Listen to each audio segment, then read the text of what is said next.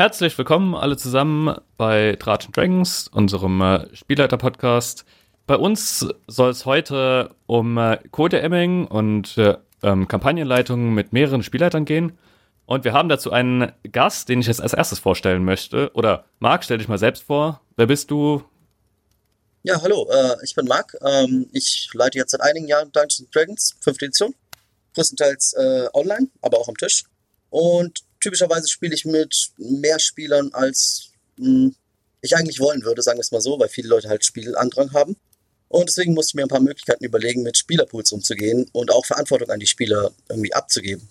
Und ja, das hat angefangen mit Spielern, die äh, in den Dungeons ihre Karte selbst zeichnen durften, sage ich mal, in Anführungsstrichen, oder eher mussten. Ja, und heute DM ich mit sieben oder acht Spielleitern äh, und Co-DMs äh, auf dem deutschen D&D-Discord ein recht großes Westmarches-Spiel, das sich Magiergilde nennt. Und genau, das wäre so für mich. Okay, dann haben wir noch den Sandro. Hallo. Und JWAC Alex. Gute Nachtzeit. Und die Moderation übernehme heute ich, Justus. Kommen wir also zum Thema. Wir haben gesagt, wir wollen mit mehreren Spielleitern spielleiten. Und Marc, du hast ja da vorher schon mal ein paar Gedanken zu gemacht, was für Möglichkeiten es dazu gibt. Ähm, willst du das erläutern?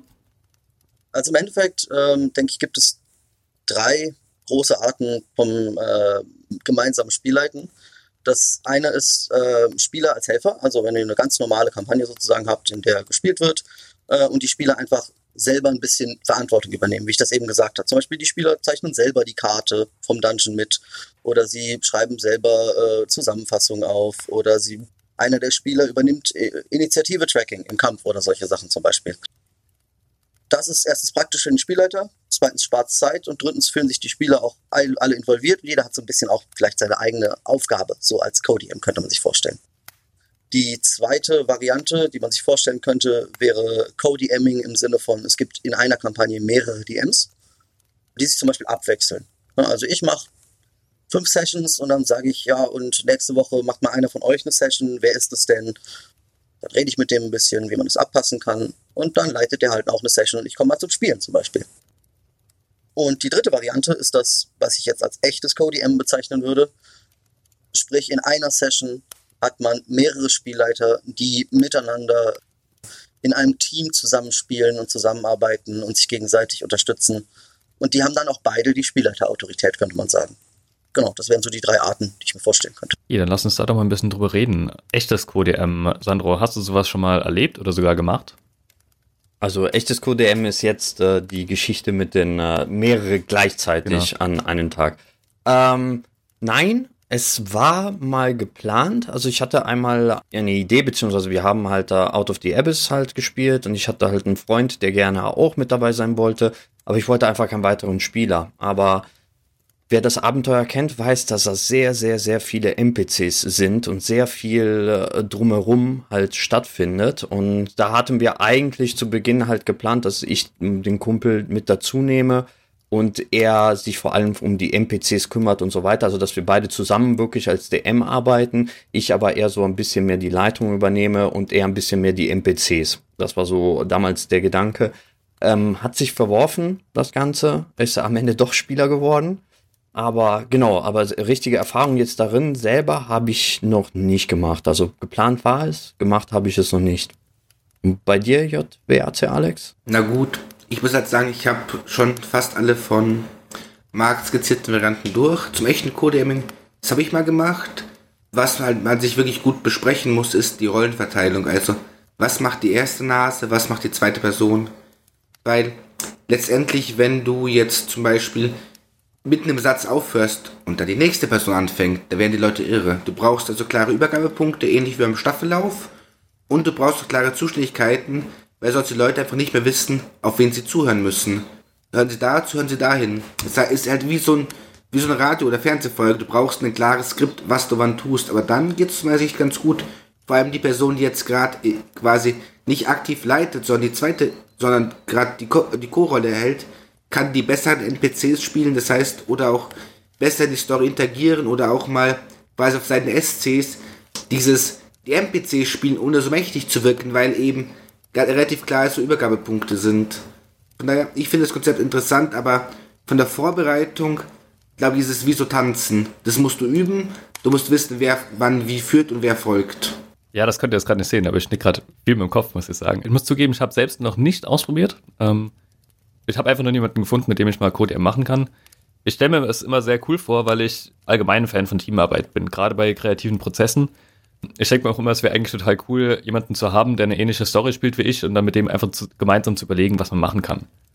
Allerdings habe ich schon erlebt, und zwar schon mehrfach. Einmal in äh, einer Runde mit JWAC Alex tatsächlich, wo er mit einem CodeM gearbeitet hat.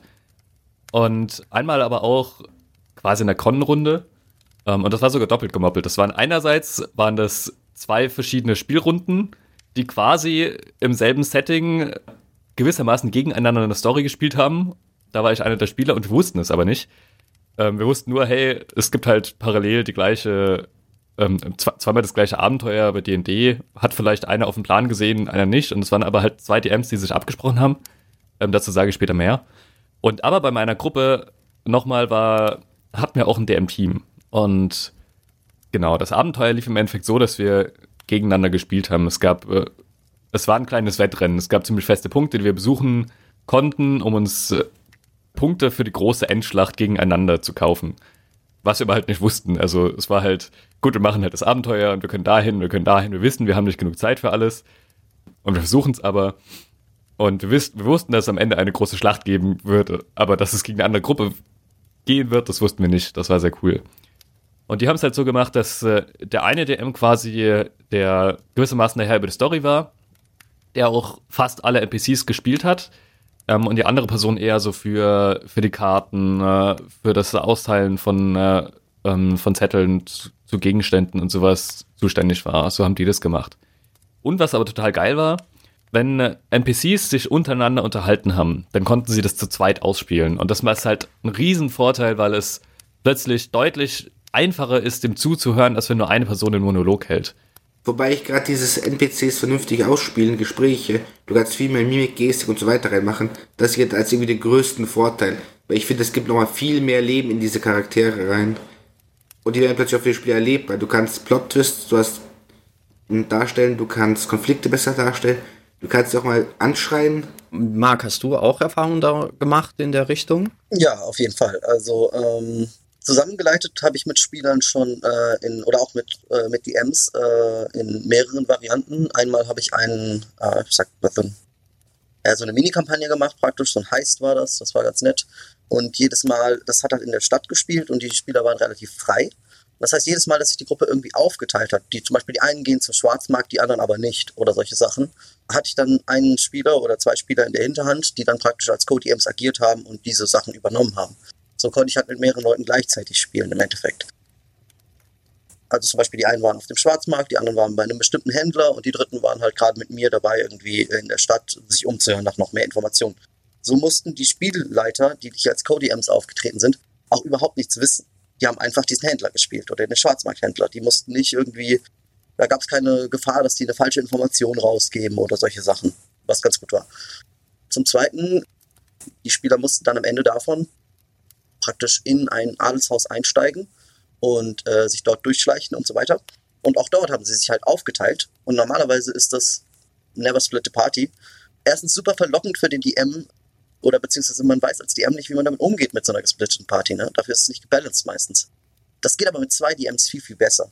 Weil die beiden, wir sind dann in unterschiedliche Voice-Channels einfach gegangen. Das war online, ne? Auf Road 20 haben wir gespielt äh, mit der Scott sind in unterschiedliche, ähm, in unterschiedliche Voice-Channels gegangen und äh, so hat jeder DM praktisch sein eigenes Mini-Abenteuer mit dem einfach geleitet. Das ist auch cool, weil dann der Spieler oder ein, zwei Spieler, der typischerweise der Schurke oder so, auch mal nach vorne schleichen kann und seine Solo-Mission haben kann, für die der Schurke ja ausgelegt ist in D&D, ohne schlechtes Gewissen zu haben im Endeffekt, ne? Und noch cooler, da, wenn der Schurke dann zurückkehrt zur Gruppe, dann die, haben die anderen einfach noch alle noch gar nicht gehört, was er alles gemacht hat, sondern er muss ihnen das wirklich im Rollenspiel erzählen. Und das ist ja auch sowas, was oft untergeht. Ne? Einer macht was alleine, die anderen wissen eh schon, was er gemacht hat. Er kommt zurück und sagt, ja, ich erzähle ihnen jetzt, was ich erlebt habe, Ende. Das kann man damit umgehen. Okay, aber bevor wir da jetzt so tief einsteigen, weil eigentlich wollen wir auf das Thema genauer ja später nochmal zurückkommen, lass uns vielleicht mal kurz über diese Zwischenform reden, die wir noch haben, indem man weil, weil diese, diese Rolle mit den NPCs, das können ja zum Beispiel auch Spiele übernehmen. Das machen ja auch einige, um einfach um Spieler mit einzubeziehen, die gerade an der Szene oder deren Charaktere an der Szene nicht so stark teilnehmen oder gar nicht teilnehmen. Hat davon niemand von euch Erfahrung? JWAC Alex, kannst du davon aus Erfahrung berichten? Ja, aber leider nicht mit guter Erfahrung. Irgendwie, ich habe das Gefühl, selbst wenn die Spieler passiv sind, wenn sie jetzt nicht gerade am Handy sitzen und da WhatsApp oder Farmville spielen, was es heutzutage gibt, die meisten sind halt doch in ihren Charakteren.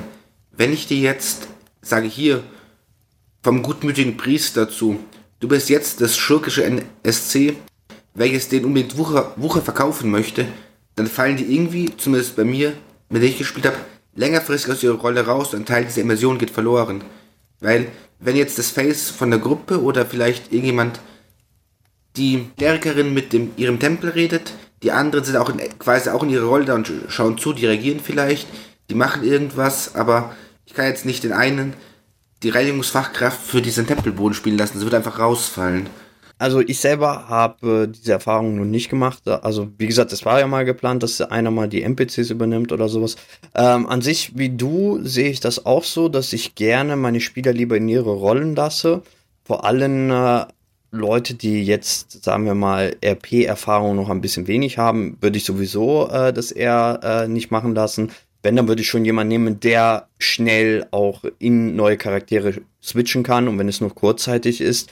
Was, was ich mich halt immer frage, ist, äh, ähm, du musst ihn ja auch erklären, was er zu spielen hat oder wie, wie er es spielen soll. Und manchmal, okay, jetzt kommt ein neuer NPC, ähm, du kannst ja nicht kurz immer wieder abbrechen, ach so, ja, okay, dann spiel du jetzt den, ähm, der ist so und so und der hat den und den Charakter. Müsste man, theoretisch dürfen es auch die anderen ja auch vielleicht nicht hören und ich, ich weiß nicht, wie, wie, wie funktioniert das? Also ich, äh, wie, wie macht man das überhaupt, dass Spieler Charaktere übernehmen, die sie selber nicht kennen, ohne wirklich den Spielfluss zu stören? Naja, ganz einfach, du gibst dir einen Zettel. Also ich weiß nicht, wie du deine NPCs organisierst, aber ähm, ich habe bei mir eine kleine Notiz so drauf, wo ich mir zwei, drei Stichpunkte zu, wie die Person aussieht und wie sie, wie sie redet oder wie sie sich verhält halt, draufstehen und ein paar Infos zu was sie weiß. Und ja, aber da muss der Spieler das doch auch erst lesen. Also da, da geht ja, ja auch nochmal Zeit verloren. Also ich weiß nicht, es. Oh, oh, gut, ich selber muss sagen, viele NPCs überlege ich mir erst in dem Moment, wo sie auftauchen, ja, okay. denke ich mir, wie kann ich sie da äh, darstellen äh, und improvisiere öfters. Auch in dem, in dem Moment kannst du ja sagen, hier, übernimm du den doch mal und gibst ihm dann nach und nach die Infos, die er hat. Das, also gerade wenn du online spielst, lässt sich das ja super über direkte Nachrichten lösen. Das stimmt. Oder du gibst ihm äh, oder halt am Tisch einen Zettel oder so. Das ist eigentlich kein Problem. Das Problem, was ich halt eher sehe, ist halt, die Spieler müssen es wollen. Also ich, ich glaube nicht, äh, dass es äh, für einen Spieler schwieriger ist, dauernd die Charaktere zu wechseln, als für einen Spielleiter. Und als Spielleiter macht man das auch dauernd. Außer vielleicht, dass, dass die Spielleitung mehr Übung da drin hat. Aber die Leute müssen es halt wollen. Und ich kenne zum Beispiel meine Pappenheimer, die wollen das nicht. Also denen ist es schon äh, zu viel zu beschreiben, was wie ihre, ihre Spielercharaktere ihre Aktionen durchführen. Das muss auch immer ich beschreiben. Und ähm, deswegen kann ich mir nicht vorstellen, dass die gerne noch weitere Sachen dahingehend übernehmen wollten. Marc, würdest du da einhaken? Oder? Ja, auf jeden Fall. Also ähm, vielleicht sollte ich das ein bisschen klarifizieren. Also als ich jetzt eben erzählt habe, von wegen äh, Leute, die dabei waren, haben Händler gespielt und solche Sachen. Das waren keine Spieler. Das waren Leute, die auch im Voice-Chat waren, die darauf vorbereitet waren, das zu tun die aber nicht mitspielen konnten, weil wir nicht genug Platz hatten für diese Spieler. Die eigenen Spieler würde ich davon Abstand nehmen, sie äh, NPCs spielen zu lassen. Aus den genannten Gründen. Erstens, er oder sie oder was weiß vielleicht nicht, äh, wie den NPC zu spielen. Aber auch das größere Problem ist einfach, er spielt dann nicht mehr seinen eigenen Charakter. Oder sie.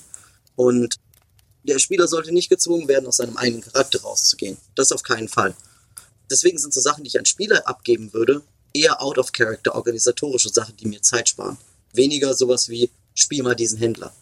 Das kann man machen, wenn die Figur, auf die sich das bezieht, sowieso vom Spieler erfunden wurde. Zum Beispiel, wir treffen die Mutter des einen Charakters.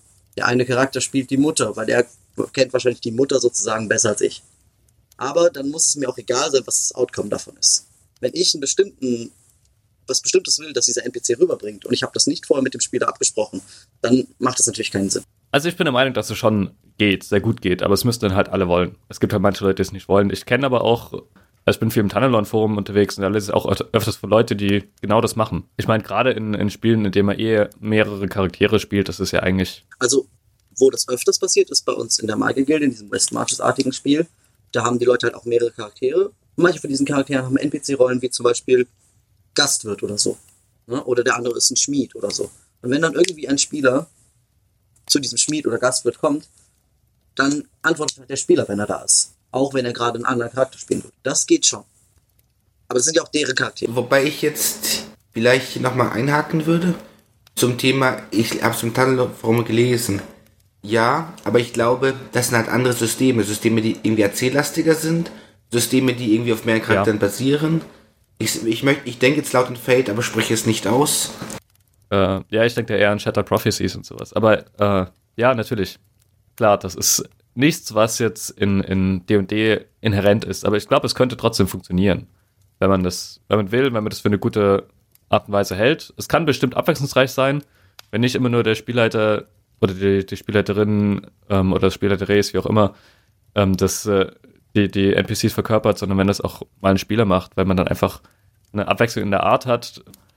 Ich persönlich denke gerade bei so, wir nennen sie immer so liebevoll die Wegwerf-NPCs, äh, diese locker zwischendrin sind, so der Händler, der Gastwirt, über den man sich nichts Besonderes ausgedacht hat. Gerade da kann es, glaube ich, erfrischend sein, aber es muss halt jeder wollen. Andererseits, wie ist denn, was, was auch gerne gemacht wird, ist, ähm, dass man einen Regelguru hat, dass man jemanden Karten malen lässt, der vielleicht besser zeichnen kann, dass man Initiative ja im, im Blick behalten lässt. Das sind ja auch Sachen, die gerne mal abgegeben werden. Ich bin immer jemand, ich habe die Regeln zwar gelesen, aber ich bin immer froh, wenn, äh, also, ja, ich, ich hatte halt eine sehr, sehr ähm, gemeinschaftlichen, gemeinschaftliche Herangehensweise, weil ich kenne zwar die Regeln, aber ich bin kenne sicher nicht jede einzelne Auslegung der Regeln und schon gar nicht alle Zauber und Fertigkeiten der, der Spielercharaktere. Und deswegen äh, verlasse mich da gewissermaßen aber auf alle meine äh, Spieler und Spielerinnen, dass die das auch ungefähr können. Sandro, wie ist denn das bei dir in der Hinsicht? Also, erst einmal, äh, ich, äh, bei mir ist es so, dass äh, ich sehr, also ich glaube, ich kenne fast alle Regeln auswendig und mittlerweile dadurch, dass ich so lange meistere, sind auch schon fast die meisten Zauber und alles drum und dann stehen drin. Ähm, trotzdem verlange ich, dass zumindest die Spieler ihre eigenen Charaktere kennen und die Regel zumindest für ihre Charaktere. Das ist mir immer sehr wichtig. Ähm, aber trotzdem zur Not kann ich es auch übernehmen. Ähm, was ich, äh, ja, eigentlich geb, übergebe ich gar nichts an meinen Spielern. Also Karten ma mache ich äh, die, die, die, die Initiative. Gut, online hat man ja eh einen gescherten Bereich, wo jeder sehen kann, wer als nächster dran ist und so weiter.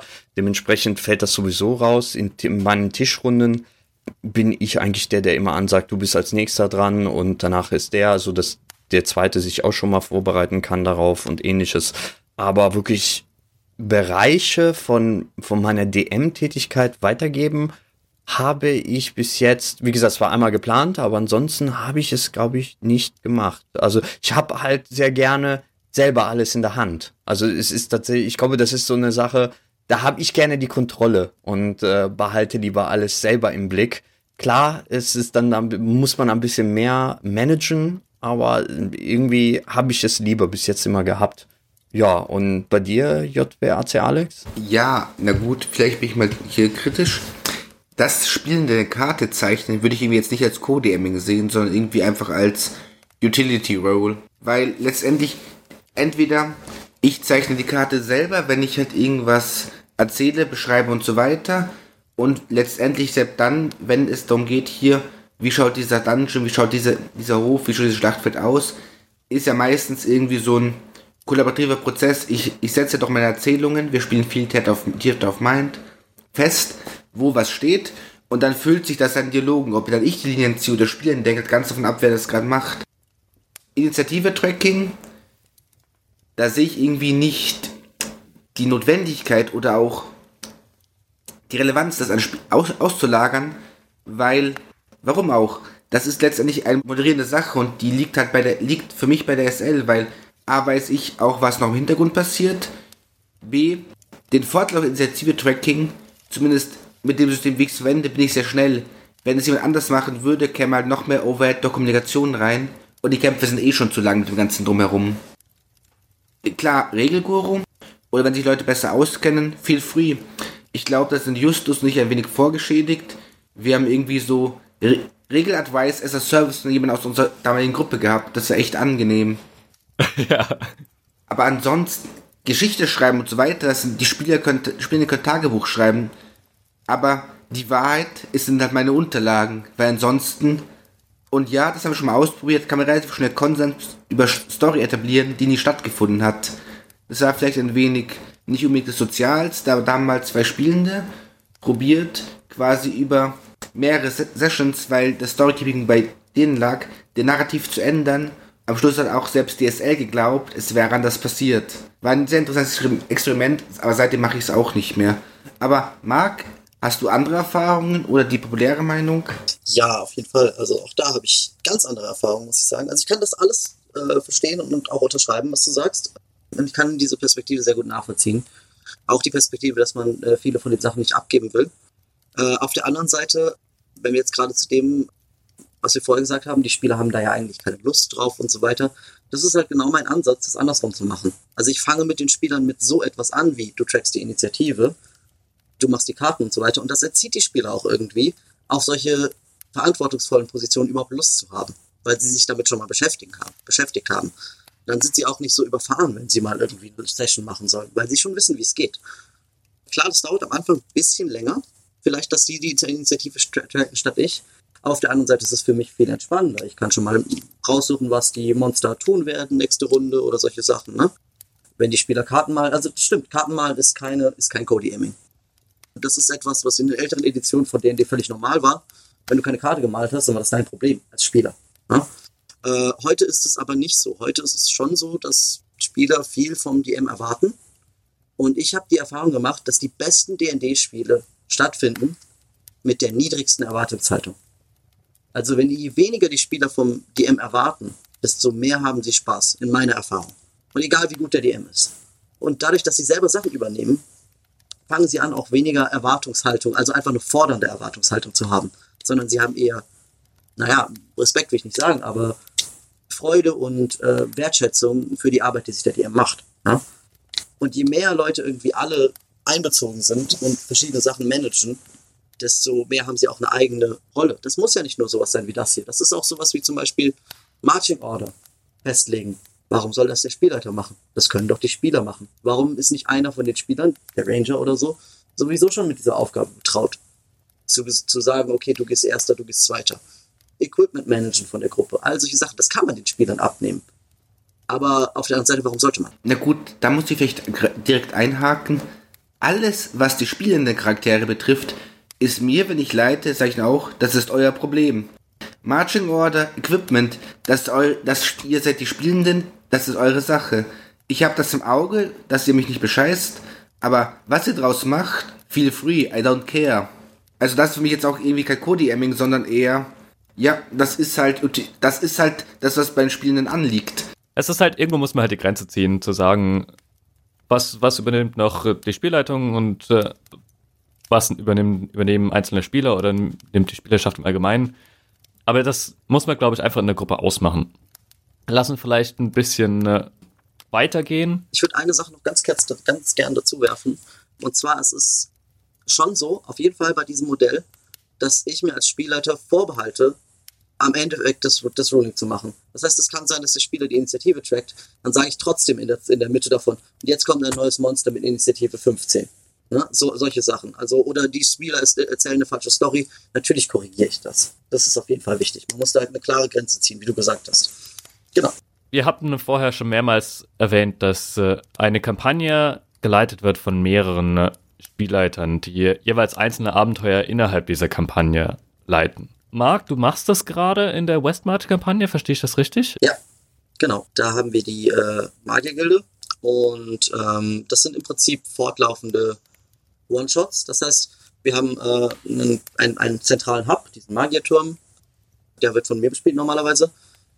Dort haben viele verschiedene NPCs, viele verschiedene Aufträge. Die Spieler treffen sich dort als Gruppe in neuen Konstellationen jedes Mal, haben aber ihre eigenen fortlaufende Charaktere, die sie auch aufleveln, die immer da bleiben im Prinzip. Und dann wählt sich diese Gruppe zusammen einen von diesen Aufträgen aus und geht auf diesen Auftrag und macht das halt. Das kann sein, dass es ein Auftrag ist, der von mir gestellt wurde, dann mache ich das mit den Leuten Kann sein, dass es ein Auftrag ist, der von jemand anderem gestellt wurde. Dann macht der das mit den Leuten im Endeffekt. Und was wir halt als, als DMs machen, ist diese Aufträge auf aneinander anzupassen. Aber da braucht es auch ganz klar eine Hierarchie. Das funktioniert nicht einfach so. Also da könnte ich jetzt viel zu sagen, aber ich will jetzt nicht zu viel auf einmal sagen. Das funktioniert aber sehr, sehr gut. Sehr erfolgreich, wie es aussieht. Gut, ich würde jetzt behaupten, dass es nicht zwingend eine Hierarchie braucht, wenn man ein gut eingespieltes Team hat, aber das ist, man muss halt, man muss wahrscheinlich einfach seine Arbeitsweise haben. Es, ich stelle mir immer vor, das ist immer eine Sache, die kann ich mir immer mega gut auf einer Con vorstellen, wenn du irgendwie ein Wochenende oder noch länger am Spielen bist und du hast quasi eine zentrale Anlaufstelle und auf die Art und Weise könnte man dann theoretisch auch mal wechselnde Gruppenzusammensetzungen haben, dass einzelne Charaktere dann mal mit anderen rumhängen. Das ist eine Sache, die stelle ich mir immer ziemlich cool vor, habe aber bisher einfach noch nicht die Zeit gefunden, mich in sowas mal reinzuarbeiten und das mal mit ein paar Leuten aufzubauen. Also da können wir gleich nochmal dazu kommen, aber eine Hierarchie braucht man nicht unbedingt wegen dem Spielen an sich, aber wegen Rulings und solchen Sachen. Aber das ist noch ein anderes Thema, da können wir gleich noch dazu kommen. Genau, genau das mit den Rulings und Größe wäre das, wo ich auch gerne einhaken würde. Weil letztendlich Storytelling geht auch ohne Absprachen, ohne Hierarchie. Aber wenn es darum geht, gewisse Rulings und Regelauslegungen zu haben, erwarten die Spielenden auch eine gewisse Konsistenz oder sei es jetzt im sei es jetzt in dem, was man kriegt für einen Auftrag, sei es jetzt, wie gewisse Regeln interpretiert werden. Ich muss nur an die Son of True Diskussion in einer vergangenen Folge denken und ähnliches. Ich habe halt die Erfahrung gemacht, in kleinen Sachen mit zwei Leuten ist eher Hierarchie, aber ich habe auch schon mal so West Marches im Sinne von 100 verschiedenen Spielenden mit irgendwie 15 bis 20 DMs betreut, die irgendwas geleitet haben und da gab es irgendwie sechs Leute, die nur dafür gesorgt haben und die unterstützt haben, dass die Rulings irgendwie konsistent blieben und immer geschaut haben, passt das alles, passt das nicht, weil ansonsten kriegst du so schnell eine Disbalance rein, dass es für niemandem mehr Spaß macht. Aber Sandro, ich freue mich auf deine kritische Position. ähm, ja, ist auch wieder so eine Sache, ähm, was äh, also selber, also so sowas so wie so ein Westmarch oder ähnliches wie diese Magiergilde äh, ähm, habe ich bis jetzt noch nicht gemacht. Was ich halt äh, eher bei mir mache und was sich bei mir halt etabliert hat, ist, dass äh, wir haben halt eine übergreifende Story, die ist ja von mir und wir spielen die. Aber es gibt ja immer wieder Downside in, ähm, oder kleine äh, Momente, wo vielleicht die Hauptstory gerade ähm, nicht äh, ja nicht gerade voranschreitet, sondern die Spieler halt ein bisschen was anderes.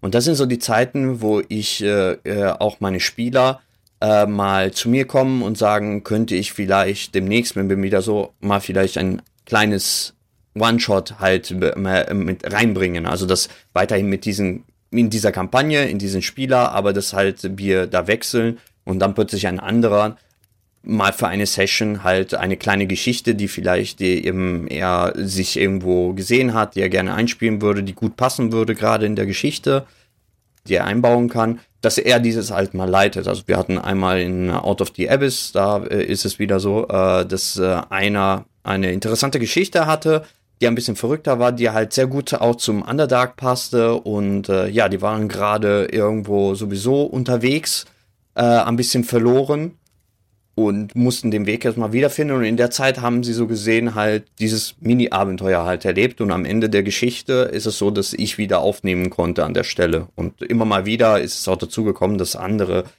auch ebenfalls halt äh, so eine Idee hatten und das gerne mal reinbringen können. Und dann schaue ich, oh, okay, da ist wieder eine Downside hier. Hm, da werden wir sein, da kannst du gerne schon mal vorbereiten. Und dass ich halt in einer übergreifende Story immer wieder kleine One-Shots reinbringe, die von einem der Spieler halt geleitet wird. Sowas habe ich schon mal gemacht. Und das ist bis jetzt auch immer recht gut äh, angekommen. Es gab halt ein paar Sachen, die mit mir besprochen werden mussten, inwieweit er, wie, welchen Magic-Item er der Gruppe geben kann und so weiter. Man, man hat ja als DM für eine große Kampagne, hat man ja so im Blick, hm, was so gesehen die Spieler zu dem Zeitpunkt vielleicht haben sollten und was nicht da muss man halt, äh, dann, dann halten sie mit mir zu, Zwischensprache. Um, aber ich lasse mich auch selber ein bisschen überraschen. Aber so die grundlegenden Sachen, die vielleicht viel später äh, wichtig sind, die werden dann mit mir abgesprochen. Also so habe ich das bis jetzt die Erfahrung gemacht und das hat eigentlich immer gut funktioniert. Und das hat auch sehr viel Spaß gemacht. Klingt auch sehr interessant. Ähm, bist du dann als, äh, Spieler dann auch mit dabei? Oder wie? Genau, wie, also. Was ist da deine Rolle? In Out of the Abyss haben wir ja sowieso eine Unzahl an NPCs, die normalerweise mit dabei sind. Und dann habe ich als Spielleiter einfach einen von denen als vollwertige Spieler übernommen und, äh, und sie dann halt in, der, in dem Moment halt gespielt. In anderen Kampagnen, wo man keine NPCs hat, würde ich, was weiß ich, äh, in, in so einer Geschichte bin ich vielleicht der, der sich auskennt äh, oder der Auftraggeber und äh, bin dann mit der Gruppe so gesehen unterwegs. Da muss ich halt mit denen, der jetzt meistert, dann mich ein bisschen absprechen, welche Rolle ich übernehmen kann. Dann überlasse ich ihn das, dass vielleicht ein NPC eher so gesehen bastelt oder mir sagt, ich bräuchte noch jemand, der das und das tut. Also das soll in meiner Geschichte vorkommen. Wenn du willst, kannst du den NPC dann übernehmen. Also ich als DM übernehme einfach einen der äh, NPCs oder irgendetwas, was mir da zur Verfügung stellt, ungefähr auf dem gleichen Level wie die anderen und spiele den halt. Bei Out of the Abyss habe ich halt den Vorteil, dass ich die NPCs habe. Und dann habe ich einfach einen von denen übernommen. Und das, wie gesagt, hat gut funktioniert. Was seht ihr denn so als äh, Vor- und Nachteile von dieser Technik? Marc, leg du vielleicht nochmal als Erster los. Du hast die meiste Erfahrung mit. Also, ähm, ich denke, die Vorteile überwiegen, deswegen fange ich mal mit den Nachteilen an. Äh, die Nachteile sind, es kostet viel Zeit. Also man braucht einfach viel Zeit, weil man zusätzlich, da kommt das Ruling jetzt rein, zusätzlich zu der eigentlichen Spiel- und Vorbereitungszeit, die man dafür braucht, braucht man auch die Koordinationszeit. Wenn es keinen gibt, der spezifisch sagt, ich koordiniere das nun, mache nichts anderes, dann bleibt es jetzt zum Beispiel an, an, mir als Systemgründer für dieses Spiel hängen. Ne? Und dann kommen die Leute halt auch außerhalb vom Spiel und fragen, hey, ich habe bei dem DM das und das gemacht und das und das bekommen, darf ich dieses und diese, diese und jene Sache machen? Darf ich Downtime haben? Ich habe dieses Item gedroppt bekommen, ich finde das overpowered oder underpowered oder was, was weiß ich. In der Session war das gut oder nicht gut. Also es gibt einfach viel Diskussion außerhalb des Spiels. Äh, auf der anderen Seite ist das auch schön, weil es die Community überhaupt befeuert oder am Leben hält. Gerade auf einem Discord-Server oder so, ne? Dass überhaupt stattfindet, ist ja was Gutes. Besser als so dieses, wir schweigen uns an und treffen uns in zwei Wochen wieder. Ne? Aber man muss viel Zeit haben. Der Vorteil ist aber auf jeden Fall, du hast, du kannst richtig viele Spieler haben, du kannst richtig viele Spieler managen auch damit. Du hast super viel Action. Die Spiele werden nicht langweilig und vor allen Dingen, man hat keinen DM-Slog. Man hat keine DM-Frustration so sehr. Weil wenn ich mir vorstelle, die meisten Kampagnen, denke ich, die hören ja, also so normale D&D-Kampagnen, die hören ja nicht auf, weil äh, irgendwie äh, die Spieler keine Lust mehr haben oder so. Die meisten Kampagnen hören wegen Zeitgründen auf, klar. Oder weil der DM frustriert ist. In irgendeiner Art und Weise. Oder ausgelutscht oder halt, was halt so ist, ne? Und genau das vermeidet man dadurch halt. Ich kann als DM in dieser Kampagne guten Gewissens einen oder zwei Charaktere auch spielen, ganz normal mitspielen, ohne dass es als die NPC wahrgenommen wird. Das ist für mich sehr, sehr schön. Und des Weiteren passiert einfach viel. Also bei uns in der Magiergilde passiert jeden Tag was und ich muss da gar nicht da sein. Da gibt jeden Tag ein Spiel mindestens. Und das ist super cool. Also ich meine, sowas hätte ich mir nie träumen können. Einfach, weil die Leute auch selber Verantwortung übernehmen können. Und auch einen guten Rahmen dafür haben, das überhaupt zu dürfen, sozusagen. Genau. Vorteile sind überwiegend auf jeden Fall, denke ich. Was sagt ihr denn dazu? Justus, du zum Beispiel vielleicht selbst.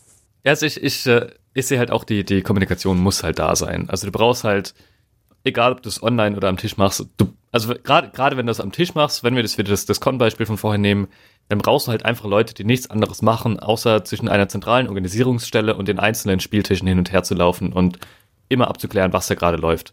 In dem Fall vor allem, weil es zeitgleich läuft. Ähm, wenn du es äh, wenn du es online machst und verschiedene Slots hast, dann ist es wahrscheinlich ein bisschen entzerrter, aber ich kann mir vorstellen, dass auch da die Kommunikation da sein muss.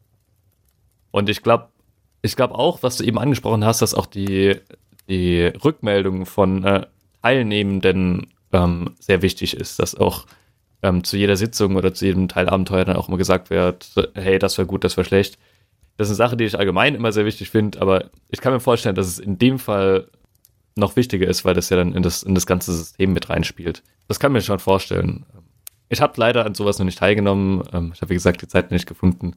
Das, das ist, hattest du auch gesagt, das ist ein großer Zeitaufwand, sagtest du, ne? Ja, für den Spielleiter schon. Aber das, ich denke, das Wichtigste ist da, dass man halt auch einfach einen Rahmen steckt. Also diese, die, die Abenteuer, die die Leute leiten, zum Beispiel in der Magiergilde, die haben ja einen relativ festen Rahmen. Für eine Kampagne wäre das jetzt zum Beispiel ein Storyrahmen, aber bei uns ist das gar kein Storyrahmen. Die, die Spielleiter haben komplette kreative Freiheit, die können machen, was sie wollen. Der einzige Rahmen, den die da, da bekommen im Endeffekt, ist, was für ein Loot gebe ich und wie lange soll das Spiel dauern. Ende. Alles andere können die frei erfinden, weil es sind sowieso keine Stories, die aufeinander aufbauen in dem Sinne, sondern wir überlegen uns als Spielleiter im Nachhinein, nachdem das Abenteuer geleitet wurde, und was sind jetzt die Konsequenzen daraus. Sonst wird es problematisch, genau.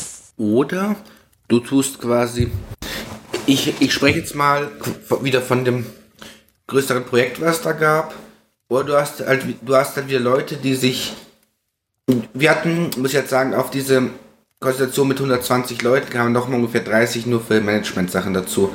Leute, die halt Spaß hatten, Stories zu schreiben, die Plothooks gebaut haben, die Konsistenz gebaut haben, die die Welt gebaut haben, die Worldbuilding gemacht haben, davon Stories, die auch wiederum den Spielleitenden, Spielleitenden Vorgaben gemacht haben, in welchem Rahmen es ging, quasi im Sinne von, wenn du im Sumpfland bist, mittlerweile schaut es so aus, weil das da passiert.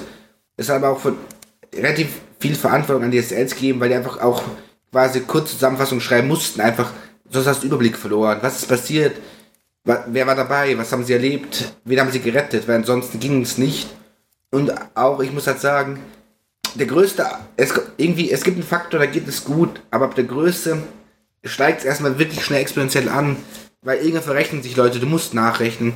Du hast eben diesen Betreuungsaufwand, dass Leute Probleme haben, dass Leute Loot wollen, nachrechnen wollen, dass irgendwas auch unfair war. Es sind, sind als Menschen. Von daher, ich schaue mal Richtung Sandro. Wahrscheinlich. Also, ich, wie gesagt, ich, ich habe ja bis jetzt nur diese andere Variante halt erlebt, die ich beschrieben habe. Deswegen, da, da kann ich zumindest auch ein, wegen, weil wir gerade bei positive und negative Aspekte dieses, äh, dieser Art, also zu dem, was ich da gemacht habe, äh, auch ein positiver Effekt, was ich auf jeden Fall erwähnen möchte.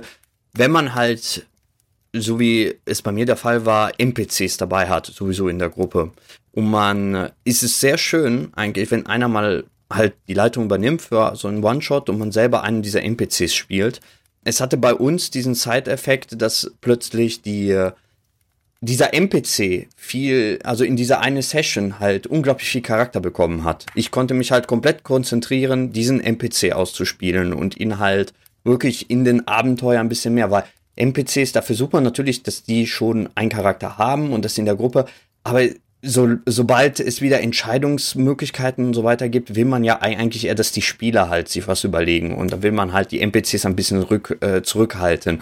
Und wenn man halt die Möglichkeit hat, äh, dadurch, dass jemand anderen gerade eine DM-Session hat und man mit diesem NPC halt spielt, hat man wirklich die Möglichkeit, richtig schön diesen NPC zu gestalten. Ähm, es hatte bei uns nämlich genau diese, ist das passiert. Ab nach diesem, nach diesem äh, Moment war dieser NPC bei allen Spieler hat er einen viel anderen Stellenwert, sage ich mal, als äh, zu Beginn. Ah, das ist der, der Ork, der immer draufhaut. Äh, und plötzlich hat er sich halt entwickelt und hatte ja schon mehr Charakter halt gehabt. Und das war eigentlich ganz cool, weil so hat man halt die Möglichkeit auch als DM zu spielen und gleichzeitig aber führt man ja seine Arbeit fort, indem man ja einfach ein NPC nimmt und den halt ein bisschen, bisschen mehr Fleisch gibt, sage ich mal, ein bisschen mehr Seele. Ja, nach dem, ähm, vielleicht als, als kleiner Hinweis noch dazu, äh, auf diesen Grundprinzipien basiert ja auch die Adventurers League. Das ist ja diese, diese offizielle Kampagnenstrang, der von Wizards of the Coast gemacht wird. Die Einschränkung, die die halt haben, ist, dass die nicht diese, also die, die wollen die, die Kommunikation möglichst stark verringern.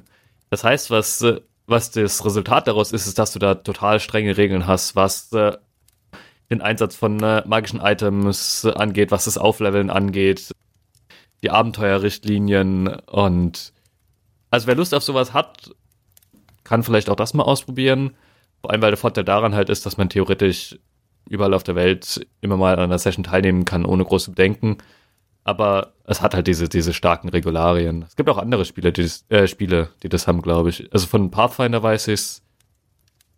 DSA hat sowas, glaube ich, auch. Keine Ahnung. Was, was, ähm, und Wizard of the Coast hat ja an sich auch mit äh, Acquisition Incorporated ja äh, auch genau diese, diese Westmarch mit, mit, mit Hub, also die, so wie jetzt diese Magiergilde, ja versucht auch ein bisschen zu etablieren, weil da in diesem Buch sind ja genau diese Regeln für einen, darf ich mal, Abenteuer-Hub, wo man immer frische Leute nehmen kann für ein Abenteuer und da ist ein Auftraggeber und es ist so gesehen eine Abenteurergilde und da sind halt ganz viele und jeder kann mitmachen und man nimmt sie raus für diesen Spiel.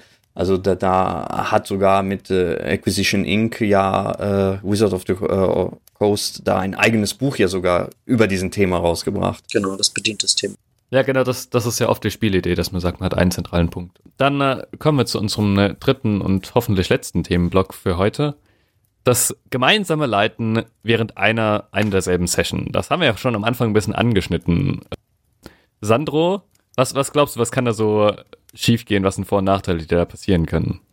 Genau, die Frage nach dem, was glaubst du, ist hier die richtige. Ähm, ja, ich, äh, ist eine gute Frage. Also ich denke vor allem, dass, äh, dass die zwei Meistern erstmal sich gut, also sie müssen sich aufeinander verlassen können und vor allem äh, aufeinander eingehen. Also ich denke, es ist, äh, man muss da erstmal auf einen Nenner kommen oder sein, um überhaupt sowas machen zu können, weil wenn, wenn man komplett unterschiedliche Ansichten hat, wird das wahrscheinlich sowieso nicht funktionieren. Also man muss ähnliche Ansätze haben und beide müssten wissen, in welche Richtung ja es geht. Ähm, wenn wir hier zumindest davon reden, dass wirklich komplett geleitet wird, also dass wirklich, dass nicht nur einer übernimmt die NPCs, die andere macht das. Also das wäre die andere Möglichkeit natürlich, dass man äh, einfach sagt, du bist dafür zuständig und ich bin hierfür zuständig. Ich glaube, das ist sogar ähm, die einfache Variante, war wirklich leiten. Kann ich mir sehr schlecht vorstellen, wie man das aufteilt, aber dieses, die Aufgabenaufteilung weitergeben und sich aufteilen. Das denke ich kann gut funktionieren, war wie gesagt bei mir mal geplant, ist nicht stattgefunden, deswegen habe ich nicht wirklich die Erfahrung dazu. Aber man muss, wie gesagt, mal, denke ich schon auf eine ähnliche Basis so gesehen anfangen, also ähnliche strukturelle Prinzipien, sage ich mal, äh, haben als DM. Und ich glaube, man braucht so oder so viel Kommunikation. Das ist aber auch nur, Ja. nur natürlich. Also ich würde jetzt nicht sagen, hey, Sandro, lass uns mal eine Kampagne gemeinsam leiten und dann alleine die Hälfte davon vorbereiten und nicht mit dir sprechen. Irgendwie nicht so ganz Sinn Sache, Richtig. glaube ich. Ja, als Alex, als ich bei euch gespielt habe, da hattet ihr es so gemacht, dass ihr bestimmte Kapitel ähm, einzeln vorbereitet hattet und da aber abgesprochen hattet. Habe ich das richtig in Erinnerung? Nein. Okay.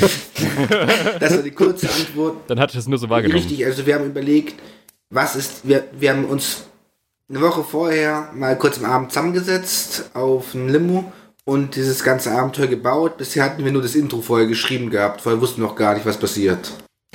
Haben uns überlegt, was sind so NSCs und überlegt, welche NSCs wird welche Spielleitung verkörpern. Einfach um zu, einfach, dass du keine schizophrenen NSCs kriegst, weil heute spricht er mit der Stimme, morgen mit der Stimme, übermorgen mit der Stimme. Ist halt doof. Und für die NSC-Aufteilungen haben wir halt eine Story gebau gebaut, überlegt, wer an welcher Stelle die Story wie voranbringen möchte. Und da, da haben wir Turnover Points eingewechselt. Sei es jetzt in Szenen, sei es jetzt in Handlungsnarrativen.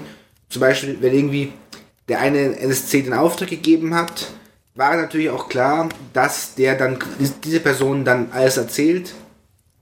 Und die zweite, was ich, der Page, der Betteljunge und sonst was gespielt hat.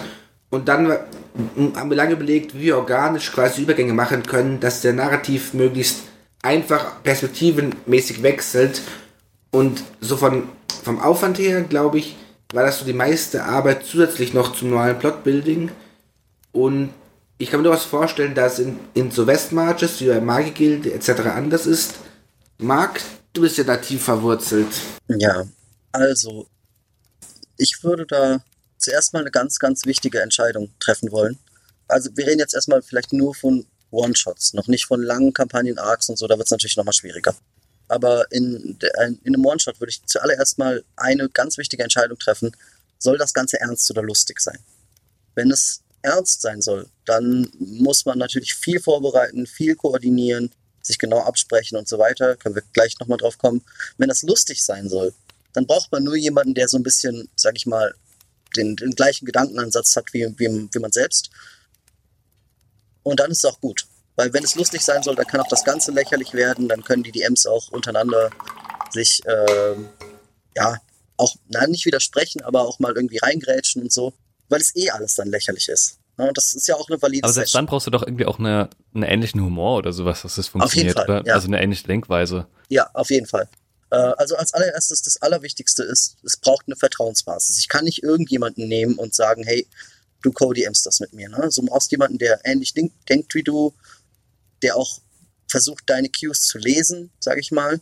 Und du brauchst auch mit dem auf jeden Fall eine ganz klare Absprache. Also zum Beispiel, was ich da immer sehr gerne mache, ist äh, die sogenannte Ja-und-Regel, die man vielleicht aus dem Impro-Theater oder sowas kennt. Sprich, man sagt nie Nein zu dem, was der andere sagt. Man sagt Ja und. Ne, wenn im Impro-Theater ich ankomme und sage, hm, ich esse ein leckeres Eis, dann sagt der andere nicht, welches Eis, sondern er sagt, ach, das Eis, das sieht ja wirklich lecker aus, ich wollte mir auch eins holen. Das ist die allerwichtigste Regel da. Das ist aber, glaube ich, eine Regel, die nicht nur fürs Code-Amming gilt, sondern die sollte, glaube ich, allgemein im Rollenspiel gelten. Auf jeden Fall. Ähm, also das, das, da muss man sich, glaube ich, als, als Spieler, Spielleiter oder Spielleiterin oftmals an die selbst an die Nase packen und sagen, okay, gut, ich sag nicht, das geht nicht, sondern ich sag, okay, es funktioniert und es passiert das und das. Das würde, glaube ich, einiges äh, flüssiger machen, wobei es auch nicht immer einfach ist. Also, wie gesagt, das Lustige geht mit der Ja-und-Regel ganz gut. Das haben wir auch schon gemacht. Da waren die Spieler Level 20. Wir hatten keine Ahnung, was die Story ist, war komplett Freeform. Und die äh, haben mit ihrer Gruppe von äh, Celestial Chickens und Katzenmenschen, die alle total verrückt waren, äh, Mount Celestia angegriffen auf ihrem Schiff. Und wir hatten gar keine Ahnung, was die Story sein wird. Und haben einfach irgendwas zusammen erfunden mit Einhörnern und Engeln und tralala und es war super lustig, weil es einfach darauf angelegt war, lustig zu sein. Und dann war es kein Problem. Für eine ernste Session ist das natürlich schon wieder viel komplexer, sage ich mal. Und da muss man sich dann halt auch eine Arbeitsteilung finden. Also nicht nur sowas von wegen, also da sollte auch die Ja-und-Regel gelten auf jeden Fall, aber eben auch sowas wie, wo, wo wollen wir denn hin? Was sind die Punkte, die wir auf jeden Fall erreichen müssen? Oder was sind die Punkte, wo wir die Spieler wieder on track bringen können, zum Beispiel solche Sachen. Ne? Wobei auch eine lustige äh, Geschichte kann doch trotzdem eine übergeordnete Vorbereitung. Ja. Also äh, es klingt ja so, äh, klingt ja gerade so, als ob nur bei Ernste man sich Gedanken machen muss, aber ich denke auch bei Lustige wird man schon auch da auch einen Plan. Theoretisch, man könnte es auch mit einem Plan bauen und nicht nur Improvisation, oder? Dann wird es halt tiefer und auch besser. Also äh, ich glaube auch andersrum. Ich glaube, du kannst auch eine ernste Story improvisieren, wenn du entsprechende Leute dazu hast. Du meinst, wie wenn jemand stirbt und man plötzlich alles äh, sich äh, äh improvisieren muss, was dann passiert? Ja, das geht. ja, aber wobei da der große Aspekt ist auf jeden Fall, egal ob es eine ernste oder eine lustige Story ist, wie gesagt, du musst dich auf den anderen verlassen können. Das Schöne ist halt auch, gerade wenn du improvisierst zu zweit, ne, äh, dann widerspricht, also man widerspricht sich nicht, aber man, man ergänzt sich gegenseitig, aber das macht es auch leichter zu improvisieren. Das stimmt, wenn man jemand hat, dann baut man halt auf das, was der andere sagt. Und vielleicht hat der andere gerade eine super Idee, äh, die man selber nicht gehabt hätte. Und äh, dann fällt aber einen auf, was man darauf so gesehen aufbauen kann, ja? Ja. Genau, das ist das, was ich, weshalb ich gerne mal mit jemandem zusammen äh, was leiten würde, zumindest zusammen was vorbereiten würde, weil ich halt an, an den Stellen, wo mir gerade nichts einfällt, hat jemand anderes vielleicht gerade die Idee. Und das ist das, was ich daran Ängste gerne mag. Ja, das kann ich voll und ganz nachvollziehen. Das ist wahrscheinlich ein Metacode-Amming, wenn man sich so Story-Arcs oder Story-Sachen einfach gegenseitig zuspielt, um auch mal zu schauen, was die andere Person denkt, ist wahrscheinlich nochmal eine Ausprägung von dem Ganzen. Ich denke, man kann man vielleicht noch kurz zum Schluss zwei Sachen zu sagen, weil ich da auch interessante Erlebnisse hatte, aber zum jetzt ernst oder nicht, vorbei nicht. Letztendlich ist es, finde ich, stark. Die Frage ist, wie weit vertraue ich der anderen Person, dass sie in Anführungszeichen meine Storyline kaputt machen kann. Wenn ich sage everything goes, dann wird es meistens gut, aber wenn ich klammer, dann kommen die Probleme. Mhm. Ja. Oder ich muss zumindest auch, wenn ich es dann mache, zu sagen, so auch versuchen, es nicht hinzubiegen und zu sagen, liebe Leute, an der Stelle machen wir mal kurz Pause. Irgendwie wir beide als Spielleitende haben da jetzt an, unterschiedliche Ansichten. Wir haben beide das Gefühl, die Story könnte so weitergehen, aber das ist widerspricht, widerspricht sich. Wir möchten mal kurz fünf Minuten überlegen, wie wir es gemeinsam machen und lösen können. Das stimmt. Man, man, muss halt da Konsistenz halten. Also, ich merke es immer ganz krass. Kennt jemand von euch das äh, Erzählspiel Ja, Herr und Meister? Nee. Nee. Das ist ein, das ist ein, äh, ja, Brettkartenspiel, wo es im Endeffekt darum geht, dass einer der, der böse Meister ist und die anderen spielen seine Lakaien. Und die Lakaien haben irgendwas verkackt und müssen sich das gegenseitig Schuld zuschieben. Das ist so das Grundprinzip. Da gibt es halt ein paar Aktionen und Hinweiskarten und sowas und man muss halt erzählen. Und da merkt man ziemlich schnell, ob man Leute da hat, die es schaffen, einen konsistenten Strang zu halten oder ob Leute sich in diesem eh schon, in dieser eh schon wirren Geschichte, weil darauf das Spiel ausgelegt ist, die sich verlieren. Und da muss man, glaube ich, als, wenn man das als aufs Code-DMing überträgt, äh, ist es, glaube ich, ein gutes Beispiel, dass man aufpassen muss, dass man da eine, eine Konsistenz drin hält und dass die Story in sich schlüssig bleibt. Weil man, dass man entweder ähnliche Ideen hat oder ähm, zumindest nicht so stark reingrätscht. Das ist eine Sache, die ich mir tatsächlich vorstellen kann, dass es schwierig werden kann. Ja, absolut. Also das, äh, wie gesagt, man kann sich halt reingrätschen, aber man muss dann gegenseitig darauf an, eingehen und äh, man grad, hat gerade dann das Problem, man kann nicht einfach Redcon. Ne? Redcon ist eh schon immer doof und in so einer Situation noch schlechter, weil es halt auch den anderen entblößt. Also das ist auch wieder der Teil von der Vertrauensbasis. Ne? Äh, ich will ja den anderen auch nicht entblößen von wegen, du hast jetzt was falsch gemacht, ne? sondern ich will, dass das so rüberkommt, als wären wir ein konsistentes Team. Und da muss man, um Chaos zu vermeiden, das auf jeden Fall äh, machen. Was ein Punkt, äh, den ich vielleicht noch dazu sagen würde, selbst in dieser Konstellation wäre es gut, wenn es einen gibt, der im Notfall der DM ist. Also wo man im, wo der im Endeffekt das Ruling macht. Falls wirklich es unklar ist, äh, wer die tatsächliche Autorität hat. Entweder man sagt halt, okay, ich schlucke jedes Ruling, was der andere macht. Das sollte man vorher absprechen. Ne? Dann ist das halt so. Und wenn der eine jetzt ruled, okay, äh, keine Ahnung, Rule of Cool oder was auch, was auch immer, äh, du darfst das jetzt, dann muss der andere das übernehmen, weil es ist halt schon etabliert. Sonst muss man Redcon, das ist blöd. Oder man sagt halt wirklich, okay, der eine kann irgendwas rulen, aber der andere hat immer noch die, die, die Hoheit sozusagen, das gegen zu rulen. Aber ist das wirklich ein Problem, wenn man die Session zusammen spielt? Also, weil, wenn, wenn ich an meine Tische schaue, dann ist es bei uns eh immer so, dass wir gemeinsam Spielerinnen und Spielleitungen gemeinsam schauen, wie man es am sinnvollsten lösen kann, das Problem gerade. Ja, klar. Und dann einigt man sich ja eh auf Sachen. Ja, richtig. Und dann sollte es ja so oder so Konsistenz bleiben. Also ich sehe da ehrlich gesagt gerade nicht, warum zwei DMs das schwieriger machen würden. Tun sie auch nicht, tun sie per se auch nicht. Es ist auch nicht so, dass man unbedingt, äh, also man braucht ja sowieso nicht unbedingt ein Ruling, sage ich mal. Also dieses, dieses, der DM ist Gott, diese Vorstellung, die ist ja auch schon ein bisschen veraltet, sage ich mal. Sondern ja, wenn du gegen deine Spieler rulst, hast du eh keine Spieler mehr. Bald. Aber trotzdem, äh, es kann halt immer zu dem Notfall kommen, dass beide Spielleiter irgendwie unterschiedliche Ansichten gehabt haben. Der eine hat gesagt, der NPC tut das, der andere hat gesagt, der NPC tut das. Und solche Situationen muss man dann irgendwie aufklären. Das heißt, das ist einfach als sozusagen Backup-Plan. Ist es nicht schlecht festzulegen, wer im Endeffekt die Hoheit hat, auch wenn man es nie benutzt. Und ich meist, in den meisten Fällen wird es nicht benutzt. Man braucht es nicht, ne? Ja, okay. Dann danke ich dir auf jeden Fall, äh, Marc, für dieses, äh, für das Thema und dass ja, du hier bei uns warst. Ich denke, wir haben, die von uns, die es noch nicht gemacht haben, haben viel gelernt und das war, ich fand es eine sehr schöne Diskussionsrunde heute. Dann äh, würde ich aber erstmal die Runde wie üblich machen. JWAC Alex, äh, Nochmal ganz kurz, wer bist du und wo bist du zu finden? Ich bin eigentlich unter diesem Nicknamen überall im Internet zu finden, auch auf dem deutschen D&D-Discord. Allerdings mit der Vielzahl von Communities fällt halt auch die eine oder andere runter. Von daher, äh, Twitter, Facebook, Discord, you name it. Uh, Sandra? Ja, ich bin äh, unter Melredor auch ebenfalls im deutschen Discord unterwegs äh, und in verschiedenen anderen Community und äh, ansonsten auch bei Twitch als äh, äh, habe ich ja jetzt angefangen, Waterdeep ja zu streamen mit einer Gruppe. Und äh, ja, da kann man mich finden. Achso, ja, äh, montags, äh, immer alle zwei Wochen montags um 18 Uhr bis 21 Uhr. Cool, cool. Ja, ähm, ich bin Justus. Man findet mich meistens unter dem Nickname Justior. Auch auf dem äh, Discord der deutschen D&D-Community. Da sind wir, glaube ich, alle zu finden. Ein Riesendank nochmal an die Leute, die das aufgebaut haben und die das immer noch moderieren ähm, die uns auch dort einen, einen Channel zur Verfügung gestellt habt. Also falls ihr Fragen, Kommentare, sonst was in uns habt, ähm, könnt ihr euch gerne dort melden. Ich bin äh, auch ab und zu mal so gefühlt einmal im Monat, mal mehr, mal me weniger auf Twitter unterwegs. Auf Twitch findet man mich auch immer mal wieder in irgendwelchen Chats von irgendwelchen deutschen D&D-Streamern, unter anderem, wenn ich Zeit finde, bei Meredor.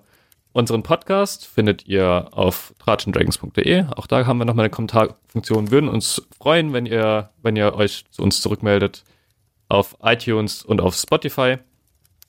Und zum Abschluss würde ich Marc nochmal die Bühne bieten, ähm, erstmal zu sagen, wer bist du, wo bist du und dir nochmal ein bisschen Werbung für dein äh, Magiergilden-Projekt zu machen. Ja, äh, also ich bin äh, Marc. Äh, finden könnt ihr mich auf der deutschsprachigen D&D-Community unter Marc bin relativ leicht zu finden dort. Äh, ansonsten neuerdings auch auf dem Discord Pen-and-Paper-Rollenspiele. Wenn ihr wollt, könnt ihr einfach mal vorbeischauen auf dem deutschen D&D, äh, auf der deutschsprachigen D&D 5 Community und zum Beispiel bei der Magiegilde einfach mal mitmachen. Es ist sehr leicht. Wir haben Einsteigerspiele auf Level 1, wir haben Mittelspiele, wir haben Spiele auf, äh, die starten auf Level 10, auf hohen Levels. Und es, ihr braucht absolut keine Voraussetzungen. Kommt einfach vorbei, lasst euch ein bisschen einführen und dann haben wir eine gute Zeit miteinander und spielen einen schönen Abend D&D. Genau, so einfach. Und du hattest vorhin erwähnt, dass du gerade auf der Suche nach Spielerinnen bist, ne? Ja, absolut. Äh, wir haben zu viele Spieler. Ich meine, wer hat das nicht? Aber äh, wir sind auf jeden Fall auf der Suche nach neuen Spielleitern. Äh, also wenn ihr Interesse habt, mal äh, in so einem offenen Spiel nach dieser Variante äh, zu spielen und auch Teil eines, eines Teams zu sein, kann man sagen. Und auch auf einer Community, die sehr viel Liebe mitbringt und sehr viel Freundlichkeit und sehr wenig toxischen Hate und sowas, glücklicherweise. Ja, wie gesagt, dann kommt vorbei und meldet euch bei mir. Gerade als Spielleiter, aber auch als Spieler. Seid herzlich willkommen. Genau. Vielen Dank dafür. Nochmal einen großen Dank an unsere Zuh Zuhörer, nicht Zuschauer. Und bis zum nächsten Mal. Tschüss. Ciao. Tschüss.